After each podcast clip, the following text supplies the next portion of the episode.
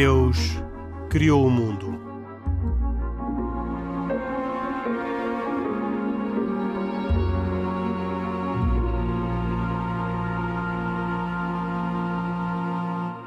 E Deus criou o mundo, um programa semanal de autoria e com produção de Carlos Quevedo e hoje com cuidados técnicos de João Carrasco.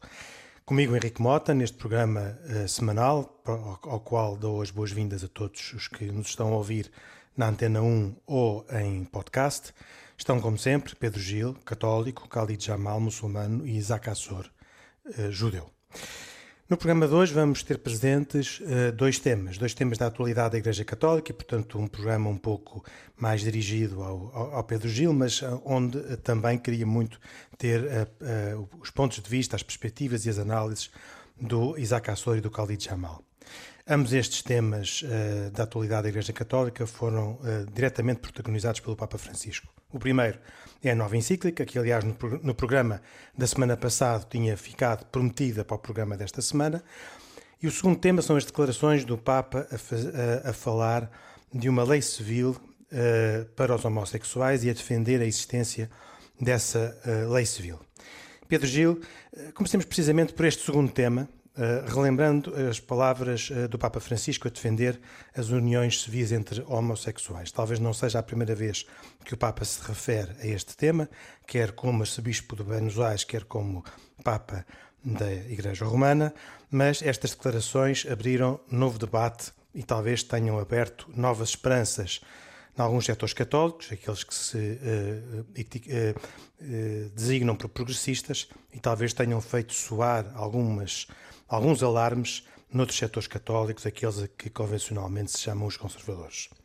Pergunto se há alguma novidade nestas declarações e se há algum motivo de esperança para os progressistas ou de alarme para os conservadores.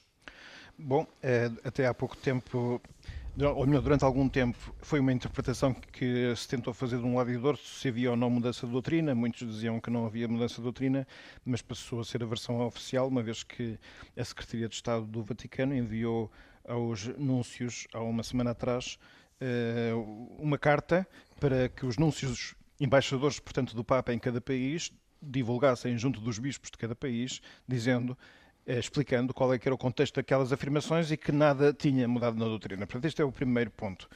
Eh, eu já agora... Então, e qual é a doutrina? A, a, a doutrina é que a sexualidade está reservada para a união definitiva entre um homem e uma mulher, em ordem a terem, eh, por toda a vida, portanto, até uma compromisso até à morte, terem uma família eh, com filhos próprios. Pronto, é assim. Essa é a única eh, união matrimonial conjugal propriamente dita. Depois, outra coisa diferente é que não se pode discriminar ninguém. Pronto, e aqui aparece a primeira parte da afirmação do Papa. Já agora nós deveríamos saber qual é que é a afirmação que circulou, não é? Sim. Que, que é uma frase que diz: as pessoas homossexuais têm direito a estar na família, são filhos de Deus, têm direito a uma família, não se pode uh, rejeitar da família, afastar da família ninguém, nem fazer vida impossível por isso.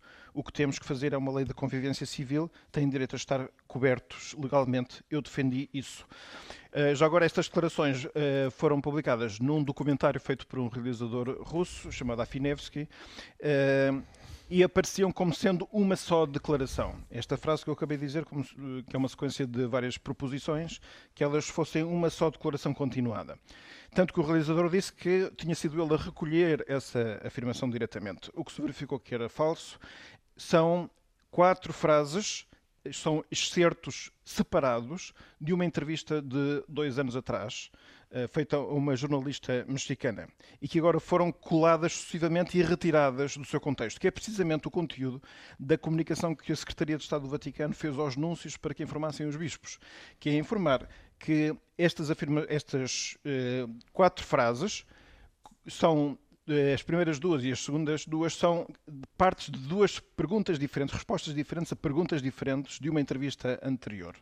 E o que é que essa entrevista vinha a falar? Precisamente vinha a falar, em primeiro lugar, desses muitos casos no mundo onde não só a homossexualidade é um crime, mas culturalmente é vista de uma forma muito negativa, a tal ponto que se torna uma situação difícil de gerir dentro das próprias famílias, havendo muitos casos em que as famílias rejeitam essas pessoas que têm essa situação. E o que o Papa vem a dizer nessa declaração feita à, à, à jornalista mexicana é que não se podia eh, discriminar uma pessoa da própria família pelo facto de ter essa dificuldade. Eh, mas só pelo... Diz... Oh, oh, Pedro, desculpa. Eu, eu, eu, eu, desculpa, mas eu, eu não estou a entender muito bem o, o contexto de, das declarações, que eu também as li. Uh, não sei se são, se calhar não tem a, tradução correta. Mas eu, eu posso dar mas, aqui. Mas há umas declarações, corrijo-me se estou errado. Há declarações do Papa afirmando que os casais homossexuais devem ser protegidos pelas leis da União Civil. Eh, não é Sim. assim, não é assim, eu, é de outra maneira. Mas eu vou já dizer o que é que é. Primeira Mas não é, é, não é assim? Não, não é assim. Uh, a, a, frase é: o que temos que fazer é uma lei de convivência civil têm direito, têm direito a estar cobertos legalmente, eu defendi isso. E eu já explicarei o que, é que significa, mas com palavras da própria Secretaria de Estado, já não são as minhas opiniões, mas aquilo que é a versão oficial. Então, o primeiro esclarecimento é que o Papa tinha feito, em primeiro lugar, uma referência pastoral sobre a necessidade de que, no seio da família, o filho ou filha com orientação homossexual nunca sejam discriminados. E ele se refere às palavras: as pessoas homossexuais têm direito a estar na família, são filhos de Deus, têm direito a uma família. Não se pode eh, afastar da família ninguém, nem fazer a vida impossível por isso. Portanto, é uma afirmação de não exclusão, não exclusão. dos filhos homossexuais Depois, das famílias. Nessa outra entrevista de há dois anos, de onde foi retirada a segunda parte da frase, vinha uma pergunta sobre eh, quanto a uma mudança de, de lei na Argentina, há 10 anos atrás, sobre os casamentos igualitários de casais do mesmo sexo. Era assim o texto. E a oposição que então o arcebispo de Buenos Aires, que era Bergoglio, fez. E este propósito, o Papa Francisco afirmou que é uma incongruência falar de casamento homossexual, agregando que, neste mesmo contexto, tinha falado do, direito destas pessoas a ter uma certa cobertura legal. O que temos que fazer é uma lei de convivência civil têm direito a estar cobertos legalmente e eu defendi isso. E agora, o que é que. Aliás, numa outra entrevista de 2014, o Papa afirmou o matrimónio é entre um homem e uma mulher. Os Estados laicos querem justificar as uniões civis para regular diversas situações de convivência, movidos pela exigência de regulamentar aspectos económicos entre as pessoas, como, por exemplo, assegurar a assistência na saúde. Trata-se de pactos de convivência de diferente natureza, dos quais não saberia dar um elenco das diferentes formas, diz o Papa. É necessário ver os diversos casos e avaliá-los na sua variedade. Portanto, o Papa está-se a referir em que na vida social existem muitas situações em que pessoas que não pertencem à mesma família, nem tendo contraído casamento, no entanto, têm uma convivência estável, duradoura, na qual uh, uh, compromissos recíprocos de, de assistência. Portanto, chega um momento em que, para efeitos ou de assistência uh, hospitalar ou de, de, heranças, essas pessoas devem. Existe uma certa relação de justiça umas para com as outras. E a lei de convivência civil a que ele se refere seria uma figura genérica para abranger várias situações.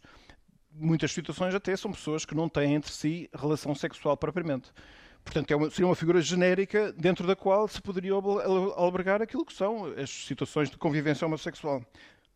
Pronto, este é, este foi, Isaac, este é o pensamento original do, do Papa. Não, vamos só ouvir a pergunta do Isaac e depois não, já voltamos aquilo, ao pé aquilo, aquilo que me deixa que me deixa um bocadinho, peço desculpa, a palavra baralhado, é que naquilo que tu fizeste, falaste agora, Pedro, houve ali uma altura em que, eh, citando, penso eu, ex-cardeal Bergoglio, hoje Papa uh, Francisco, uh, que ele dizia que deveria ser regulamentado esse tipo, civilmente, esse tipo de relação, correto? Não.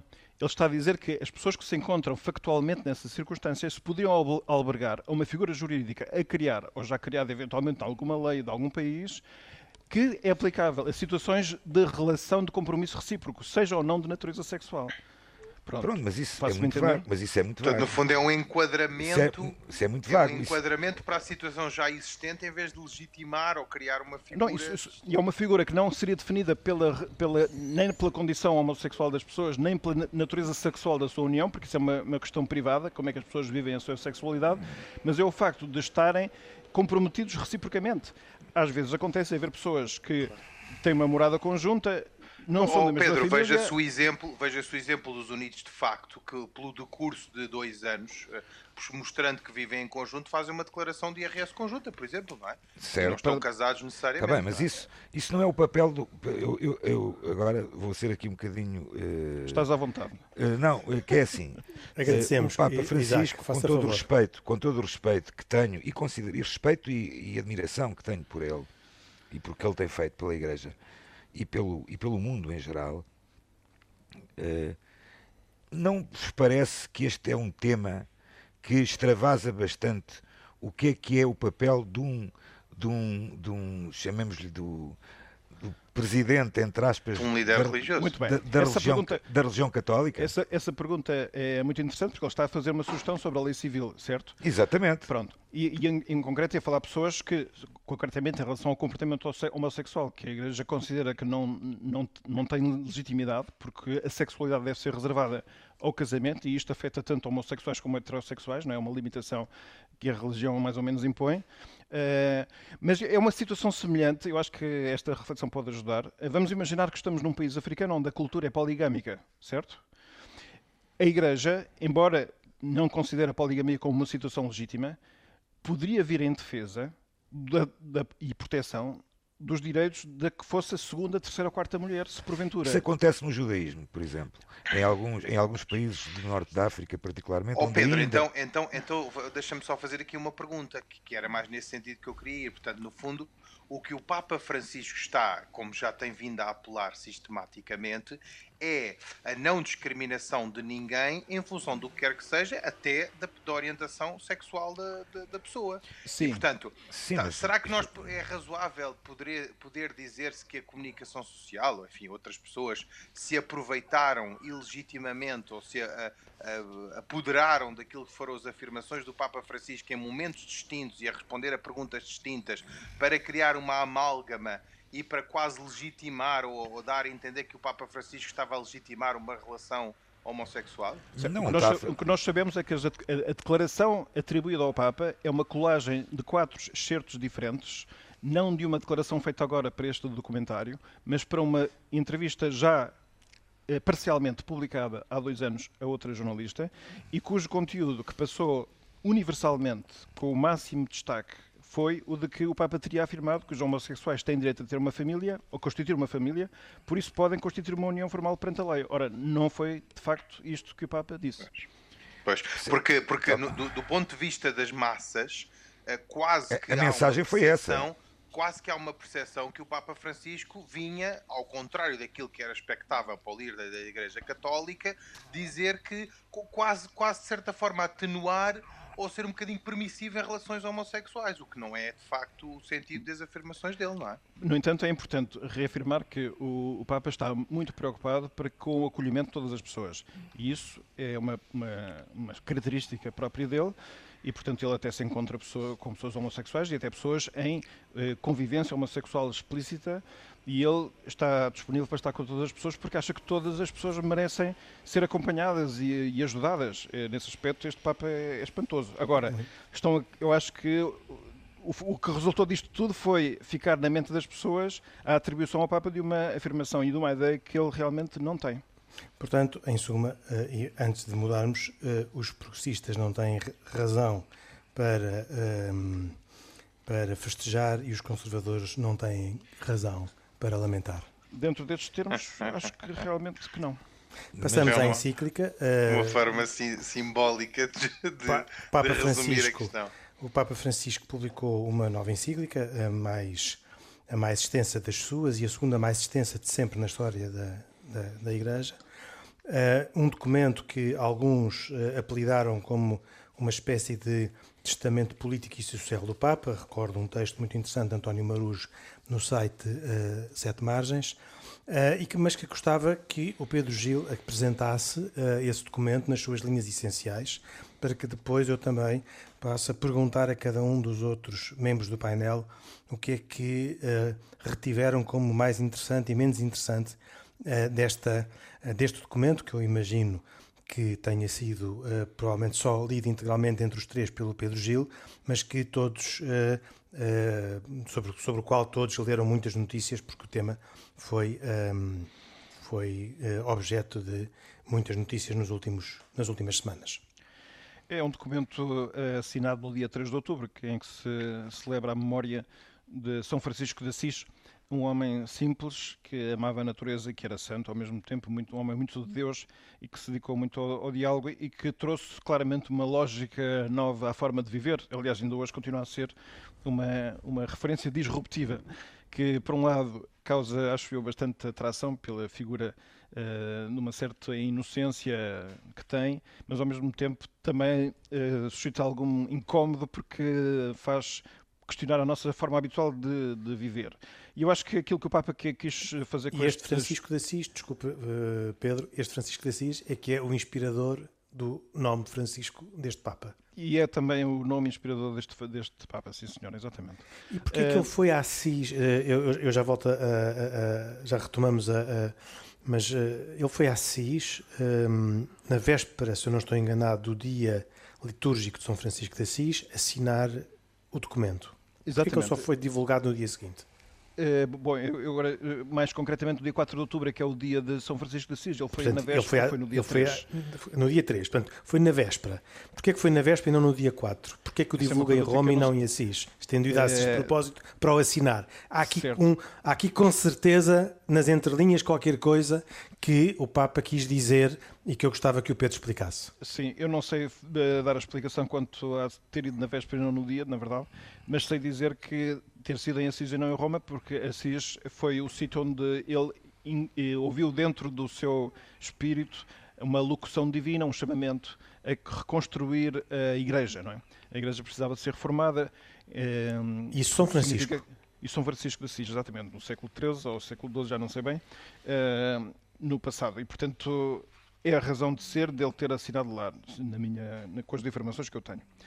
E o que é que ele vai fazer com este documento? É uma espécie de diagnóstico, em primeiro lugar, a história clínica dos problemas atuais em todo o mundo e, ao mesmo tempo, uh, propor uma terapia.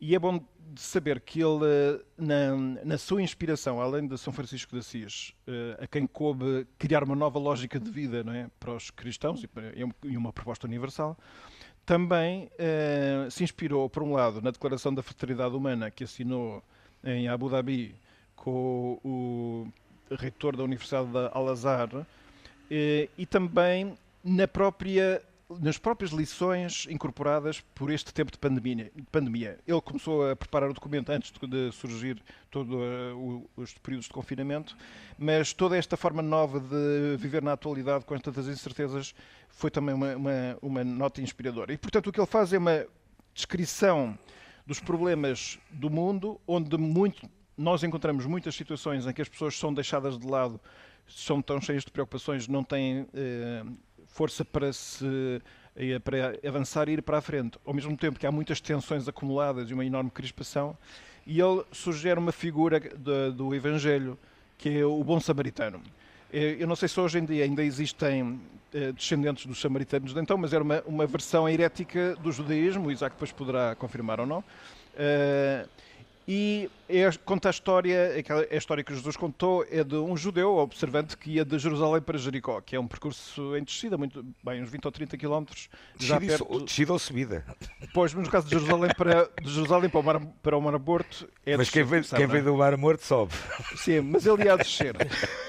Sim, mas na história... Na, sim, na, história, este, na história, este judeu é assaltado, coisa que acontece a muita gente, e ficou lançado ao longo do caminho. E cruzaram-se com ele, esses sim vinham a subir, um sacerdote, outro, um levita, pessoas autorizadas e muito religiosas, mas não tiveram coragem para ajudar aquele ferido e desamparado. Até que passou um samaritano, portanto, alguém que não se deveria, não deveria ter compaixão por judeus, teoricamente, porque é de outro universo intelectual, cultural, e esse sim cuidou dele. Não só cuidou dele, como o levou para uma estalagem e pediu ao estalajadeiro que o curasse e gastasse tudo o que precisasse, que ele depois voltaria para pagar as contas que fossem necessárias. Esta atitude gratuita de preocupação por aquele que não está como nós, eh, precisa de mais e que o levou a sair de si, é para o Papa uma figura inspiradora para depois traçar o quadro dos problemas e soluções eh, que quer apresentar para este mundo. E ele tem considerações, quer de ordem política, quer de ordem eh, quanto ao diálogo, quer quanto à forma de reconstruir as relações com o passado, por exemplo, nos casos em que nem nós, ainda na semana passada, falámos sobre os problemas dos atentados e a forma como um atentado habitualmente faz despoltar de desejo de ódio e vingança, e ele estabelece linhas muito práticas e profundas de como eh, fazer a gestão desses sentimentos negativos para os transformar em forças de construção de diálogo. E, portanto, é uma carta que está feita não apenas para cristãos, mas também para não cristãos, e dá linhas inspiradoras muito interessantes para, lá está, tentar construir uma, uma cultura nova de lidar com estes grandes problemas da humanidade. Oh, oh Pedro, desculpa interromper-te, aproveito o que disseste agora mesmo. Um capítulo inteiro da, da, encíclica é dedicado a todas as religiões que estão a serviço da fraternidade humana, exatamente. É, é e, era, o último. E, e, e, e, o mais interessante também é que esta, uh, isto não foi mencionado ainda, esta nova encíclica foi lançada também marcando os 55 anos desde a emissão da outra declaração conciliar, o Nostra Aetate. O Nostra Aetate, exatamente, na qual falou de uma nova forma da Igreja se posicionar, que era sobretudo em relação ao judaísmo, exatamente. mas também, também, também em relação ao Islão e outras religiões. Portanto, é, desculpa. É um, sim, sim. Peço desculpa. É, é, um, é um documento eh, que é muito extenso e, vamos dizer assim, é um documento de imersão. Eu, eu aquilo que a imagem que vem-me sempre à cabeça é o Papa pretende que nós nos deixemos envolver numa leitura que é muito fácil de fazer, o texto é muito simples, entende-se todo, mas é tão extenso e com tão, uh, tanta repetição das ideias que nós ficamos embebidos neste espírito novo, nesta forma nova de conceber uh, formas criativas de construir eh, uma política melhor, um diálogo social correto, fazer os percursos da, da reconciliação e, e eu acho notável. É bom notar Contudo, que o livro acaba eh, com uma oração. Uma oração, uma oração, exatamente. Uma versão de uma oração ao Criador e outra uma oração cristã e, portanto, dirigida a todos os cristãos e não só aos católicos, por isso é uma oração cristã e ecuménica. E não é demais também, mais uma vez, referir que, que tem esta oração. Portanto, quando no, nas religiões se fala de oração, parece que às vezes é pronto, aquele corolário folclórico que as religiões têm a mania de pôr. Não, não é isso. Quer dizer, a, oração é, é até mesmo o ato principal que há sempre que fazer. E, portanto, é um, é um documento muito crente, uh, muito fundamentado, e eu penso que se o António Mouros disse isso que disse, e eu acredito que sim, claro, eu estou de acordo com ele. Isto, é, não, não digo que seja um testamento, porque eu acho que o Papa tem saúde suficiente para produzir mais documentos, não é? E importantes, eh, mas não há dúvida que é uma referência que eu acho que vai ser recordada este documento. Mas, eu, uh, desse ponto de vista, oh, oh Pedro, um, é ainda um programa de governo ou já é uma declaração não. para o sucessor dele? Não, uh, quer dizer, primeiro, isto não é um, um programa do governo, é, ele, ele, está a criar uh, ingredientes para a formação de uma cultura nova. Portanto, é mais ou menos como um livro de receitas, mas quem vai cozinhar isto para fazer a sua própria refeição intelectual ou cultural tem que ser as, os agentes da, do mundo. Quer, isto aplica-se tanto a nível enfim, macro, dos grandes decisores, quer a nível micro do comportamento pessoal. Portanto, qualquer um lê este documento com proveito, na minha opinião. Uh, e não creio que esteja. Ele, ele, também não está. Ele também se compromete naquilo que escreve, ele aplica para si próprio aquilo que escreve, mas ele está a oferecer isto para a geração de agora e para as gerações futuras e não apenas para o seu sucessor, na, na minha opinião. E pelo menos eu não consigo ver aqui uma espécie de declaração de despedida, de, de modo nenhum. Não vejo. Isaac Assor, uh, daquilo que uh, leu, do que viu nas notícias e ouviu, um, ehm, que é que o impressionou mais positivamente? O que é que lhe agradou mais? Bem, eu devo dizer que, uh, ao contrário do que possam pensar, li quase li, já li quase toda a encíclica e, tenho, e tenho dedicado bastante tempo, particularmente a estudar um bocadinho a ligação que tem, e tem bastante com, com, com, a visão judaica, principalmente a judaica pós-Novo Testamento, chamemos-lhe do judaísmo rabínico, por assim dizer. De qualquer forma, uh, parece-me claramente que esta encíclica é um chamamento à irmandade humana e que não exclui ninguém. E que está muito enraizada na visão de, de profetas hebreus, judeus, começando com a geração de Amos, Isaías, Oseias e Miqueias. Profetas estes que imaginaram um tempo em que as pessoas não levantariam mais espadas umas contra as outras. E em vez disso, cada pessoa reconheceria à sua maneira o Criador que espera justiça e amor de toda a humanidade. Este, penso eu, foi grande, a grande inspiração para o Papa, particularmente neste momento crítico da história mundial. E já falámos há pouco, o Pedro falou e bem, uh, da, da parábola do bom samaritano, uh, e a verdade é que Papa Francisco valoriza muito o diálogo com o outro e oferece uma reflexão poderosa, na minha opinião, sobre esta parábola, para transmitir também uma lição crucial e que também nos ensina bastante nestas alturas em que vivemos com este famigerado Covid-19 e que é uh, uma necessidade urgente de superar divisões por meio de encontros e diálogos que conduzam ao conhecimento e ao afecto entre os povos. E ao contrário, uh, Isaac, o que é que o desapontou ou ficou aquém das suas expectativas uh, neste documento? repare, eu não, não, tenho, não tenho grande, grande decepção, por assim dizer, para já, pelo menos daquilo que li uh, e, que, e que li da encíclica e de comentários, uh, vejo coisas muito, bastante positivas, uh, inclusive com muita relação, volto a referir, a esta tradição rabínica. Uh, uh, e poderia falar, poderia mencionar uma série de, de, de, de comentários que são, ou de, ou dizeres que são feitos na, na, na, na encíclica e que uh, têm uma relação muito forte com uh, esta relação judaico-cristã. Então, três exemplos antes de eu passar ao se faz favor.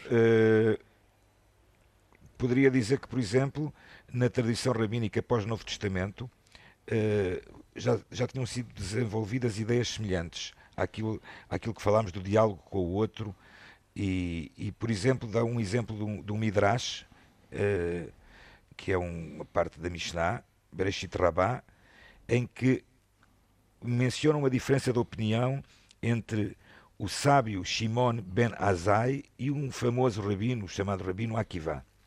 Rabino Akiva dizia e diz que o versículo bíblico em Levíticos 19, 18 Amarás o teu próximo como a ti mesmo é o princípio fundamental da Torá ou seja, resume a sua essência. Benazai, entretanto, diz outra coisa.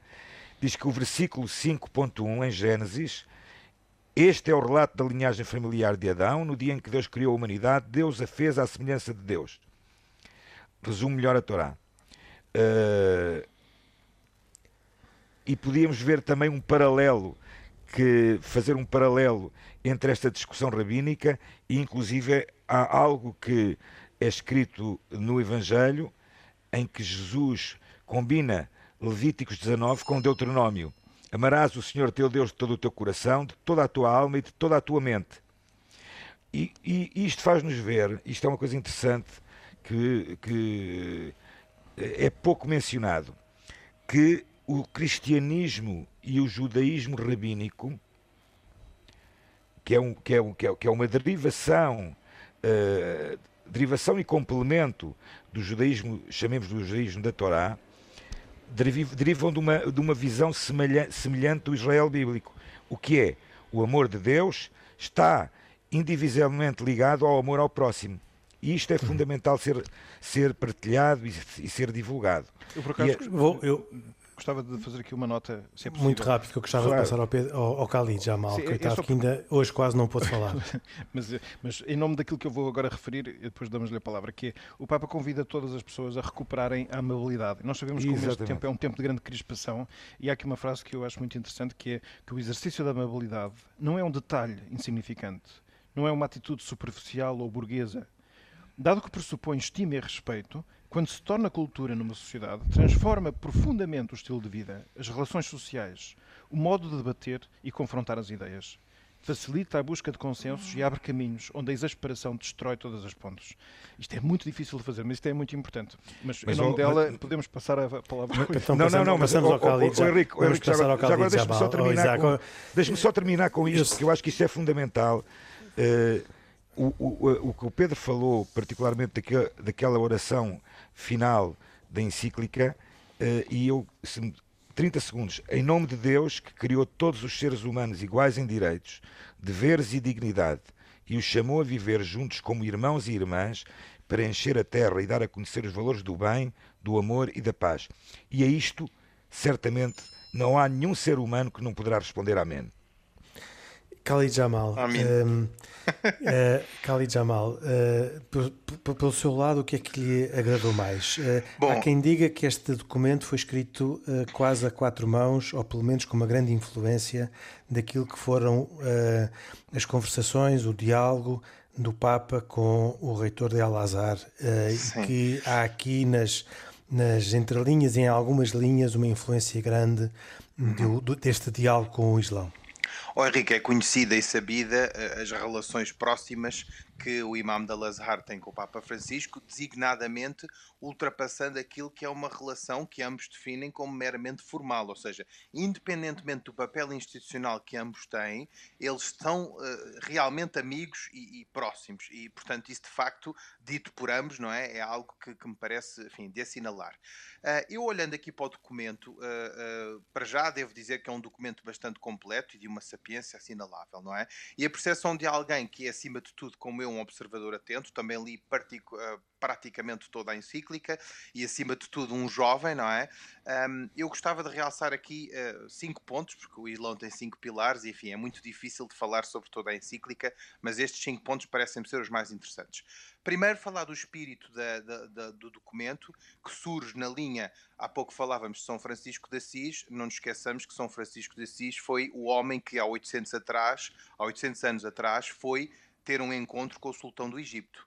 Aliás, permito-me referenciar um encontro em que eu e o Isaac participámos o ano passado, no dia 25 de outubro, em que de facto assinalámos precisamente isto. E do que é que resulta isto, Henrique? Resulta eh, várias convicções. Primeiro, para ser devoto de uma religião, ou melhor, pode-se ser devoto de uma religião sem ser intolerante para concretos diferentes. Nós ainda no programa passado falávamos da intolerância que o mundo tem hoje em dia e de facto eu acredito piamente nisto. E, portanto, há aqui uma espécie de corolário que nós podíamos uh, percorrer. Para haver paz, tem de haver diálogo. Esse era o primeiro. Eu peço desculpa, não, não, não quero apressar indelicadamente, não quero quebrar não, a regra da amabilidade, mas, mas ouvi dizer que são cinco pontos e nós não temos cinco minutos. Mas, mas portanto... este corolário é importante. Para haver paz, tem de haver diálogo, meus caros. Para haver diálogo, tem de haver lugar e tempo para esse encontro. Já percebemos. Para, Ponto vez, para que o encontro se proporcione, há que sair da nossa zona de conforto e não derrubar aquilo, derrubar, aliás, fronteiras que são normalmente tidas por medos humanos e interesses políticos. Quais são os cinco pontos? O primeiro é o imediatismo que o Papa Francisco fala na Fratelli Tutti no capítulo primeiro. Uh, os jovens, como sabemos, querem ganhar tudo num dado momento, querem ser ricos em 30 segundos, querem tudo para agora e não para amanhã a, seguir. E, portanto, o mundo tecnológico uh, brutal que vivemos hoje uh, invade-nos com esse, esse, imediatismo. Isso, de facto, é preocupante. Eu não, não me coíbo de citar aqui um exemplo do meu irmão que, se, que, há uns anos atrás, quando saiu da universidade, achava que no primeiro salário dele ia ganhar 5 mil euros. E eu brinquei com ele e disse: Epá, oh Samir, o meu irmão é do seu nome Samir, Samir, se tu realmente fizeres parte da 0,01% da população que terá o privilégio de ganhar 5 mil euros no primeiro salário, dá-me por favor o telefone do teu patrão que eu vou ligar para ele e dizer: Tu não mereces ganhar 5 mil Vamos euros. Vamos ao ponto 2, uh, Khalid, só choro a falar da atividade dos empresários. O ponto 2 é, é, o bom samaritano. Uh, e, portanto, a atitude dos crentes não deve ser uma atitude de quem tem um pedestal moral. Quem faz, faz na sua bondade, que é uma bondade própria dos crentes, e com aquilo que nós no Islão chamamos o taqwa, que é o temor reverencial para com Deus. E portanto, nós não podemos, lá porque eu faço mais orações, não posso apontar o dedo ao próximo e dizer, julgar-me dono de uma moral e dizer, olha lá, tu não fazes as orações e eu faço. E portanto, o bem é de todos e é interessante não esquecer este vetor e esta luz ao fundo do túnel, não é? Ah, eu, eu recordo-me também aqui particularmente de um exemplo de, de um ensinamento sábio do meu pai, de pessoas mais crescidas, que é o rico não é aquele que se apossa do maior número de bens materiais. A ponto riqueza 3. é a possibilidade de eu poder empregar pessoas e ter essa responsabilidade social. O ponto 3 refere-se ao capítulo 4 que fala dos imigrantes. Uh, cito, um coração aberto ao mundo inteiro. Ora bem, num mundo global e marcado pelo chamado encurtamento de distâncias, as migrações são uma realidade. E, portanto, para mim não há nada mais legítimo do que essa migração e do que essa aspiração a melhores condições de vida. E, portanto, esta entreajuda entre as pessoas de vários continentes, de várias raças, de várias religiões, é bem-vinda e muito bonita. Ponto, Ponto quarto, Henrique, populismo e liberalismo. Fala-se de um capítulo quinto, a política melhor. Eu só tenho um ingrediente de sucesso para isso que vem na linha daquilo que o Papa Francisco diz e que os líderes religiosos dizem. Há um, há um, há um aspecto que, se fosse empregue, uh, é, é uma solução extraordinária, que é falar verdade. Falar verdade, só isto, seria suficiente para criar um mundo melhor. Capítulo 6 e último, fala-se do diálogo e da amizade social. Portanto, esta janela pela qual nós vemos o mundo Atenção que hoje nós vemos o mundo através do telefone, dos social media. Muitas vezes, essa janela curta, digamos assim, sob a qual vemos o mundo, é uma forma de obstruir o diálogo. E, portanto, esta ferramenta que todos nós temos nas nossas mãos, da internet, do WhatsApp, etc., pode ser uma ferramenta para o bem e para o mal. E, no fundo, aquilo que o Papa Francisco propõe aqui é uma reforma de valores, apelando à nobreza das pessoas, independentemente das suas profissões, mas também no exercício das suas profissões. E há aqui dois aspectos com os quais eu termino que me parecem extraordinários. Primeiro, ele diz que não devemos, enfim, toldar as nossas opiniões em função da conveniência do momento. Bem, se hoje me é conveniente apoiar uma determinada geografia, um país de maioria islâmica, o meu colega, que até, por exemplo, é israelita e com, o qual eu vou fazer negócios, eu não deveria fazê-lo desta forma. Ou seja, hoje é conveniente fazer um pacto com Deus e amanhã com o diabo. As pessoas têm de ter valores tendencialmente imutáveis. Há alguns dogmas, o dogmas, o que não significa que eles não possam ser permeáveis ao contexto do momento e à vivência que todos nós não somos indivíduos diferentes. E em segundo lugar, uh, o Papa Francisco diz uma coisa extraordinária que eu me permito citar, que é perdoar não é deixar passar, Henrique. Se eu, se o Henrique me magoa porque me dá menos minutos de antena, estou a brincar, evidentemente, eu não posso, eu não posso deixar Sei, passar. Esse comentário dizer, é pouco amável. Não, estou a brincar, é, claro, mas estou a brincar, isto não fratelli, é. Fratelli, Não é, não é, é fraterno, é, é uma brincadeira apenas.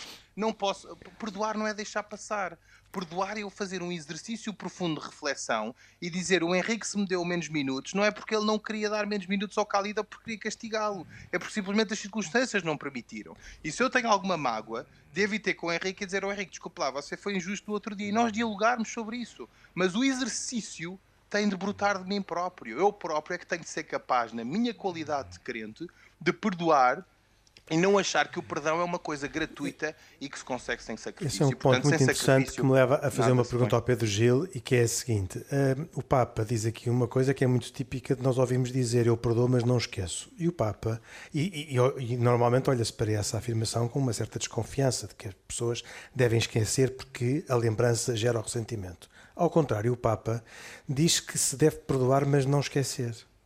E é verdade. Não é? E, e, o que é que isto quer dizer? Que não que é seja é ressentimento. Onde é que está a virtude de não esquecer que compense o inconveniente do ressentimento? É precisamente para as pessoas não, só, não, não esquecerem que perdoar significa ir até ao fundo da memória, reconhecer a verdade total do que aconteceu e, na qualidade eventualmente de ofendido, dizer, e no entanto eu renuncio à vingança. Aquela pessoa que fez aquilo é muito maior do que o ato mau que fez para comigo. E eu estou disponível para continuar a manter a relação com ele, não obstante aquilo que aconteceu. E se ele me pedir perdão, eu perdoo. Se ele não me pedir perdão, eu posso perdoar interiormente também. Muito bem. Eh, e o, e o Khalid Jamal, o que é que não gostou nesta, eh, nesta encíclica? O que é que ficou aquém das suas expectativas? Oh, oh Henrique, em, em que é que o Papa poderia ter sido melhor se lhe tivesse pedido a sua opinião em um Ok, não, não, há documentos perfeitos e o Papa é um ser humano, não é? Portanto, sabe que nós muçulmanos, até inclusive, damos muito enfoque a isso. Portanto, o Sim. Papa não é perfeito, longe disso. Uh, e, portanto, nós, eu e o Isaac, concretamente, até então, nem o vemos nesse e, lado mais sacral. E, e, o que é que o desapontou? Uh, olha, eu, eu acho que este texto corre sempre o risco de qualquer texto que, que, é emitido por entidades institucionais, e o Papa Francisco, enfim, é um líder mundial, não é? E com grande, e com grande protagonismo, eu, eu acho que ainda continua a faltar. Uh, uh, uh, coisas mais, não, não vou dizer terrestres ou terrenas, porque isto visa muita prática, mas este, isto é como se fosse uma espécie de lei constitucional, numa comparação infeliz, e portanto, isto informa e, e, provoca uma reforma de valores e de pensamento e no diálogo. Mas é preciso que este documento tenha uma portaria, um despacho a acompanhá-lo e que realmente tenha ações concretas, digamos assim, uh, designadamente através de, de, de, das idas às escolas, dos jovens, da criação de, ações de formação, tudo isto que acompanha, digamos assim, aquilo que é a linha de orientação preconizada pelo Papa Francisco e pelo Imam de Al-Azhar, por exemplo, não é? E, portanto, a minha crítica construtiva a este documento é o documento só não basta, é preciso, primeiro, que as pessoas o leiam, segundo, que haja uma espécie de uh, task points ou bullet point, como se diz em português, para brincar com o Pedro, uh, que realmente digam: bom, como é que vamos fazer com que esta encíclica magnífica saia da estratosfera e passe para a realidade terrena e, e cotidiana de todos nós, não é? E é isso agora que é o grande desafio uh, dos protagonistas, não só da Igreja, mas de todas as religiões e, da, e enfim, da humanidade. Pedro Gil, o que é que, em seu entender, a Igreja deve fazer, a Igreja Portuguesa, os bispos portugueses devem fazer para corresponder a este desafio uh, do Pedro Gil, uh, do Khalid Jamal? Sim. Eu, é, quer dizer, eu não, eu não, sei bem quais, quais é são as estratégias que habitualmente os bispos têm, mas certamente isto é um documento que precisa de ser, antes de mais, lido, portanto é preciso fazer uma promoção da sua leitura. Depois, habitualmente, a, a leitura em grupo comentada é sempre muito mais fértil do que a leitura individual para depois aí tirarem-se conclusões. Mas eu, exceto estas ideias gerais, não sei que mais diria. Oh, Pedro, até, até porque deixa-me dizer uma coisa, é muito interessante o que estás a dizer, porque quem lê, lê com os seus próprios olhos. Ou seja, um muçulmano, se calhar, lê a encíclica de forma diferente de um católico, não é? E um Exato, judeu também.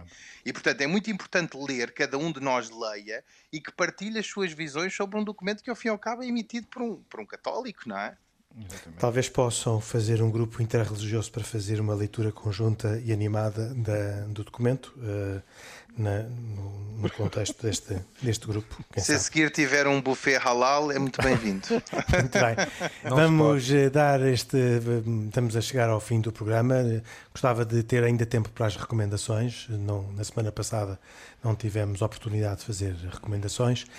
Começava com o uh, Isaac Assor pedindo-lhe a primeira recomendação desta, desta noite? Bem, eu, eu, vou recomendar um livro que foi, foi editado agora no passado mês de setembro, eh, chamado Holocausto, escrito pela historiadora Irene Pimentel. E o interessante deste, deste livro, portanto, se tem escrito sobre o Holocausto, eh, é que ele menciona, eh, toca em pontos que são do interesse do nosso país e saber Sabemos, por exemplo, como e quando, sob o governo português dos genocídios nazis dos judeus europeus, esteve também Portugal, embora neutral, na rota da Shoah. Eh, é um, é um, é um, é um, é um, um livro bastante interessante porque menciona, para além de nos dar um maior conhecimento da Shoah no seu global, eh, eh, menciona bastante o papel de Portugal face a esse terrível acontecimento com base na, nas, nas, investigações feitas pela, pela historiadora, claro.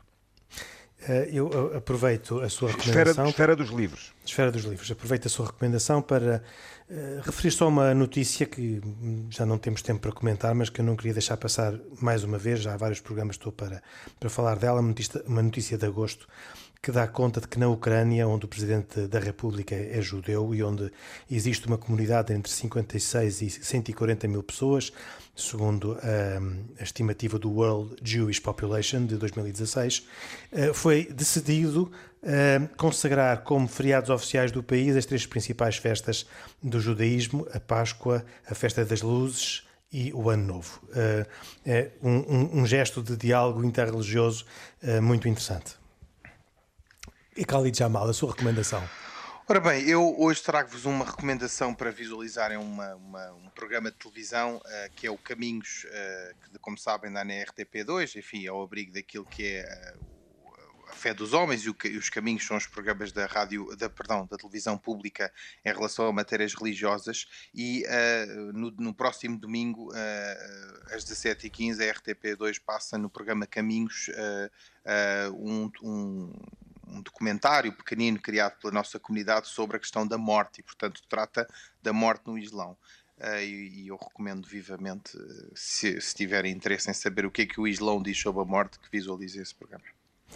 Uh, e o Pedro Gil, qual é a sua recomendação? Eu recomendo uma série que pode ser seguida numa aplicação de telemóvel chamada The Chosen, Os Escolhidos, ou pelo site thechosen.com, acredito que seja assim, e que é uma série que é feita com crowdfunding, eh, que está a ser feita episódio a episódio, que tem um grande apoio de um, quanto ao guião de um rabino messiânico de um padre católico e de um professor do, do Evangelho, de, de Escritura, é que basicamente procura mostrar a vida de Jesus, mas através dos olhos daqueles que foram escolhidos, dos que o conheceram e seguiram.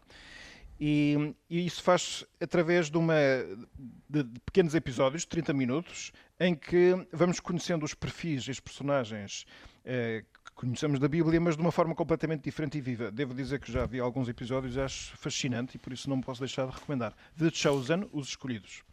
E eu uh, fecho o programa com mais uma notícia. Há umas semanas tivemos a Catarina Martins uh, Betancourt no nosso programa, responsável pela Fundação Ajuda à Igreja que Sofre em Portugal, e a notícia é de que esta organização internacional, esta Fundação Pontifícia, uh, afetou 5 milhões de euros à reconstrução do Líbano, vai uh, ajudar na reconstrução do hospital e da residência das Irmãs do Rosário, localizada junto ao Porto de Beirute e, portanto, muito destruída pela explosão, mas vai também uh, contribuir para a reconstrução da Catedral Maronita de São Jorge e da Igreja anterior à presença católica na capital libanesa de São Jorge.